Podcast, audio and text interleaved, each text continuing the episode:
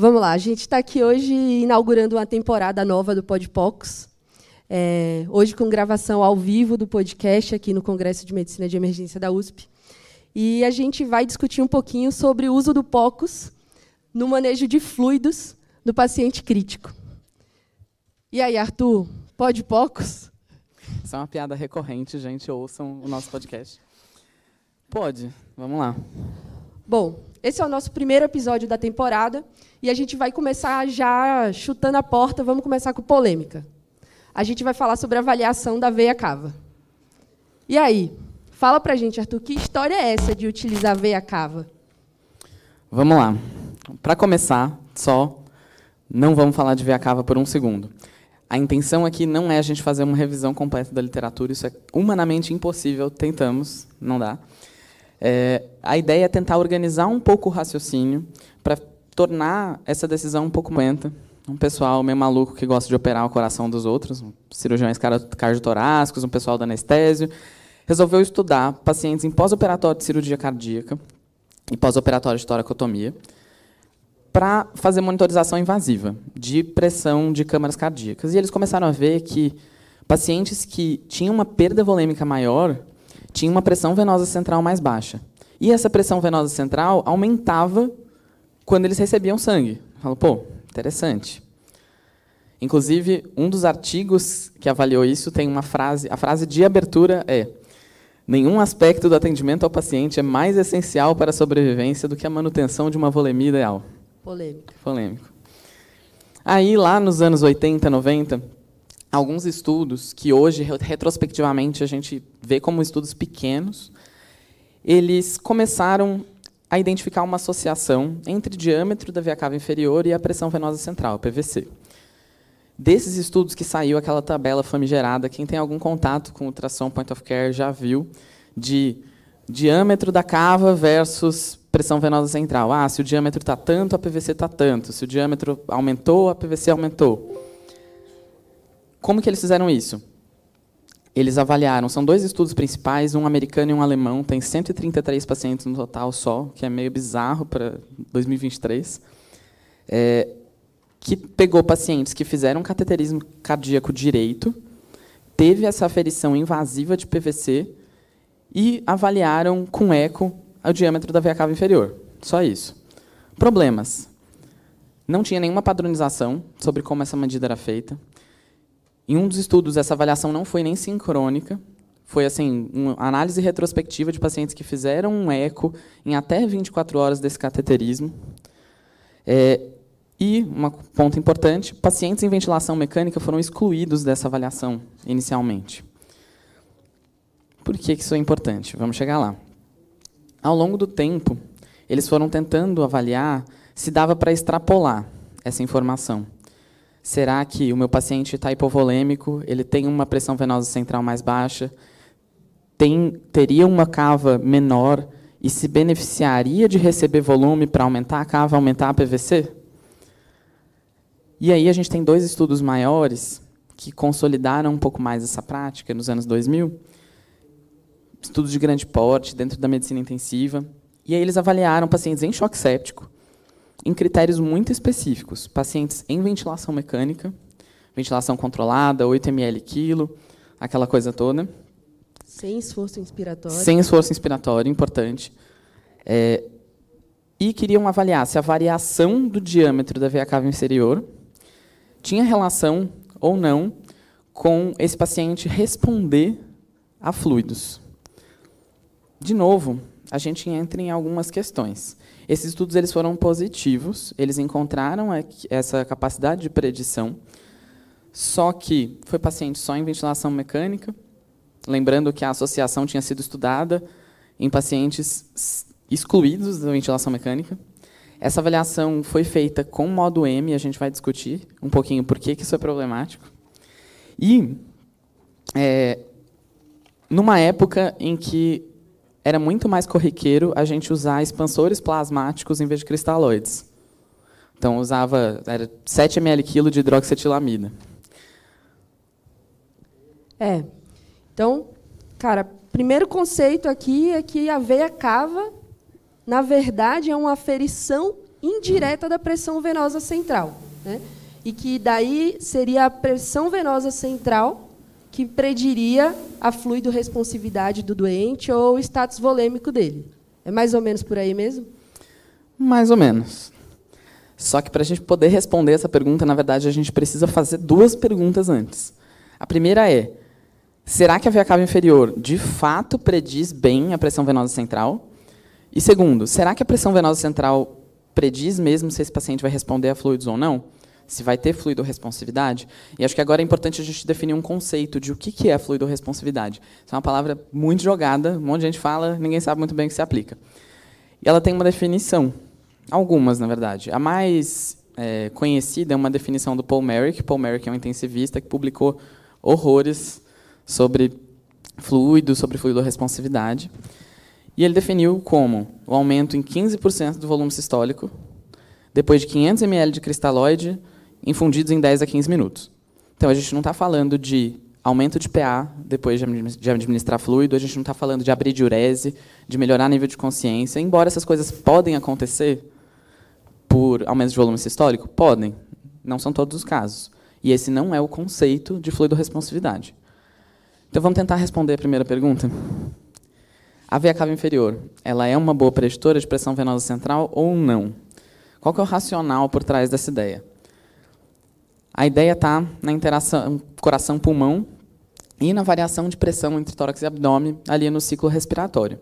A lógica seria, o paciente está hipovolêmico, se ele está hipovolêmico, ele tem uma baixa pressão em câmeras direitas já, já tem uma PVC mais baixa, e aí quando ele realizaria um esforço inspiratório, ele aumenta o retorno venoso subitamente, num paciente que já está hipovolêmico, e aí essa cava diminuiria. Né? Veio um monte de sangue ali já para as câmeras direitas.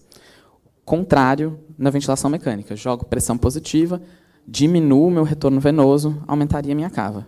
A lógica é bonita, a fisiologia é bonita. O que, que acontece? Vários estudos tentaram responder se existe mesmo essa correlação, desde a primeira identificação lá nos anos 80.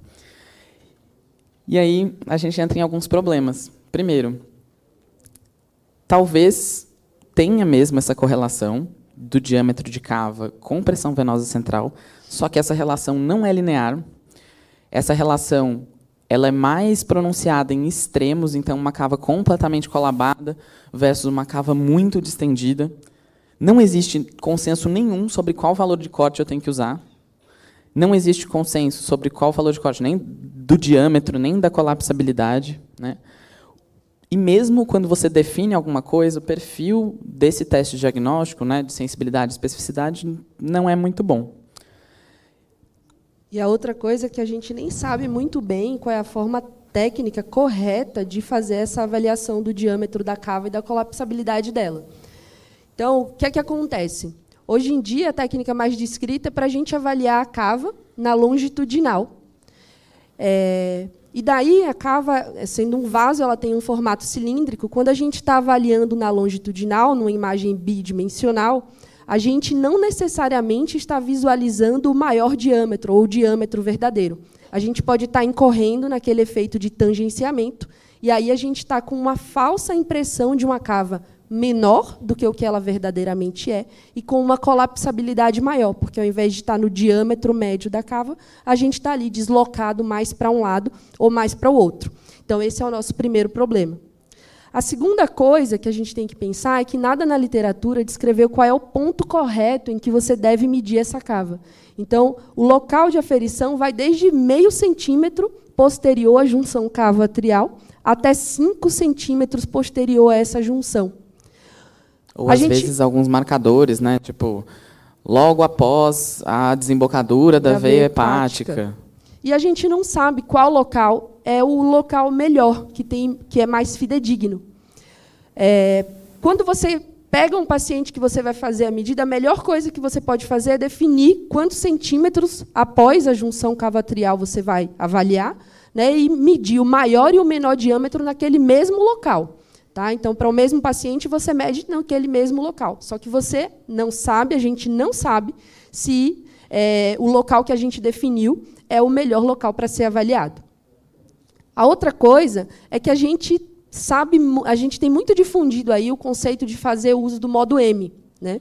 É uma técnica muito difundida que torna mais fácil essa aferição. Só que o que, que acontece? Quando a gente respira, tem um deslocamento crânio-caudal ali do vaso.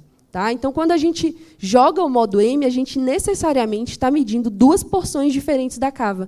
Então, pode ser que eu esteja medindo o maior diâmetro da cava a 2 centímetros posterior dessa junção e o menor diâmetro a 3 centímetros. Então, eu estou medindo duas porções diferentes do mesmo vaso, e aí eu posso ter uma falsa ideia, tanto de uma colapsabilidade aumentada quanto de uma colapsabilidade reduzida.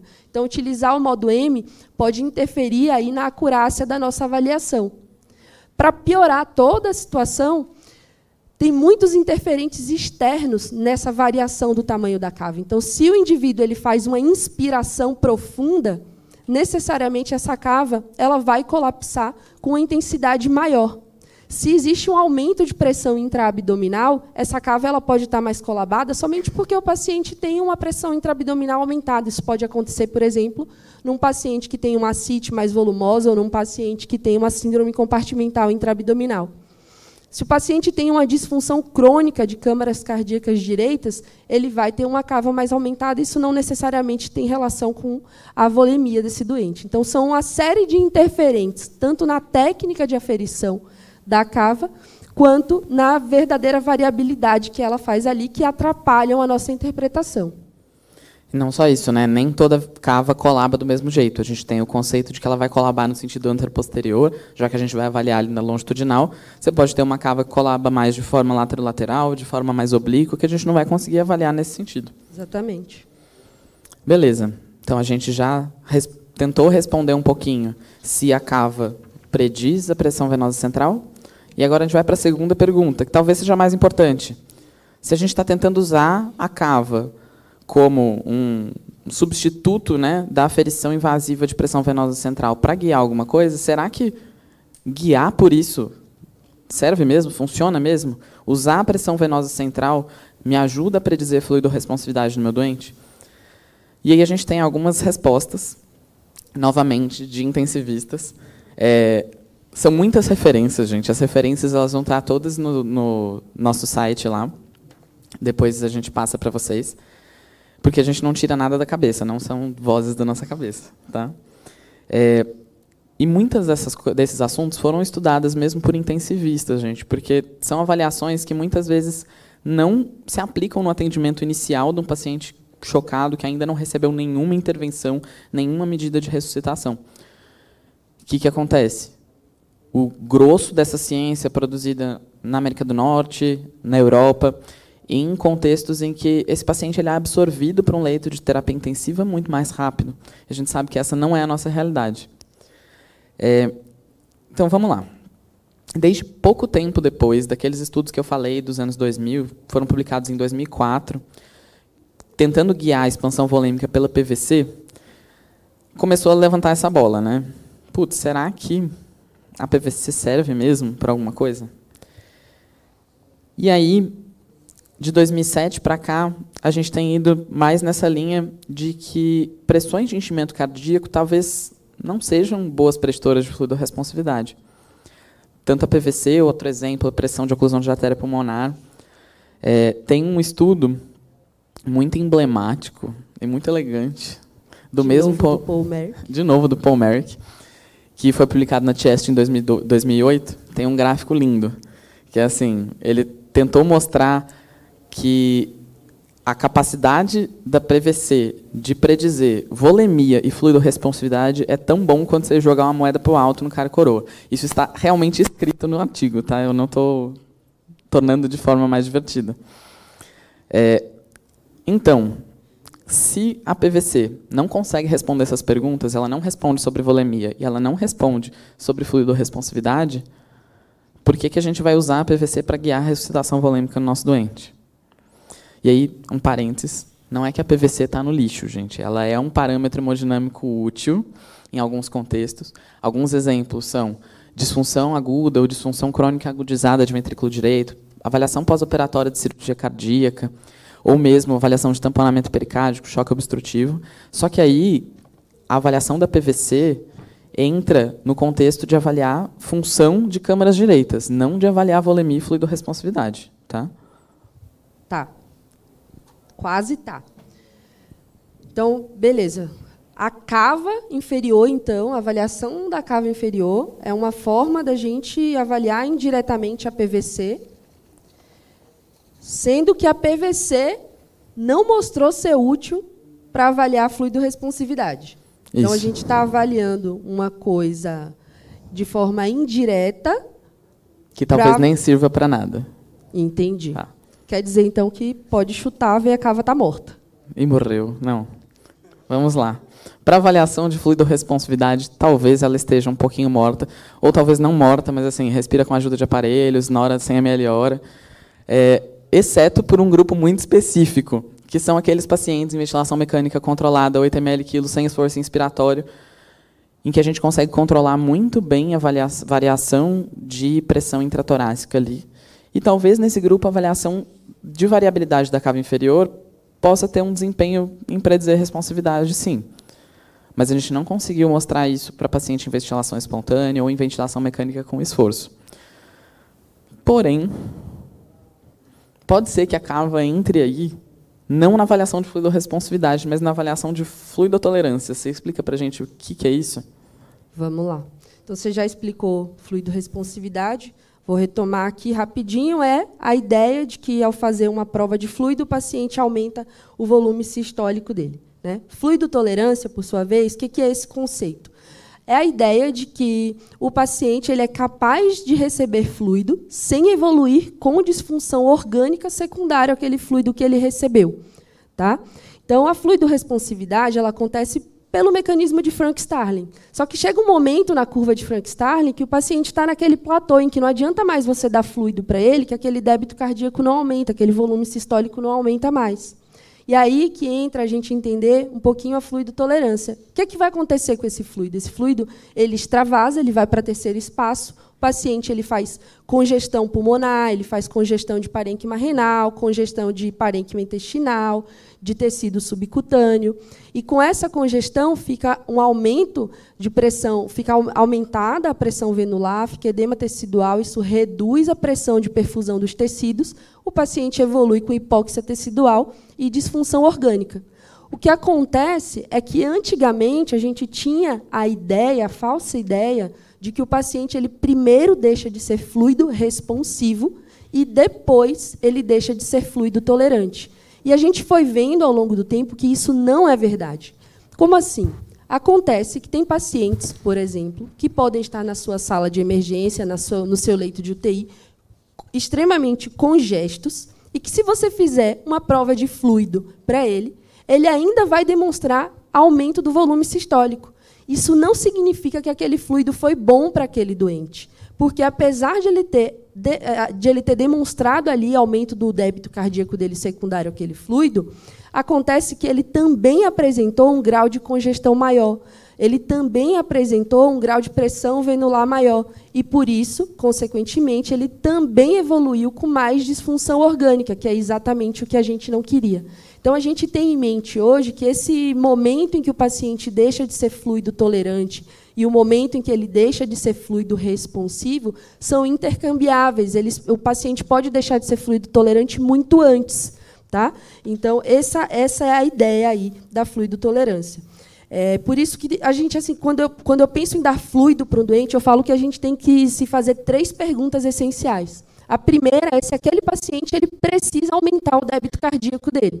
Às vezes a gente quer dar fluido porque a gente olha para o paciente e fala, nossa, está desidratado, né? Ele pode tomar fluido por boca. Então a gente precisa saber se eu preciso aumentar o débito cardíaco do meu doente. Caso a minha resposta seja assim, aí eu me pergunto, bom, e esse paciente ele tolera receber fluido?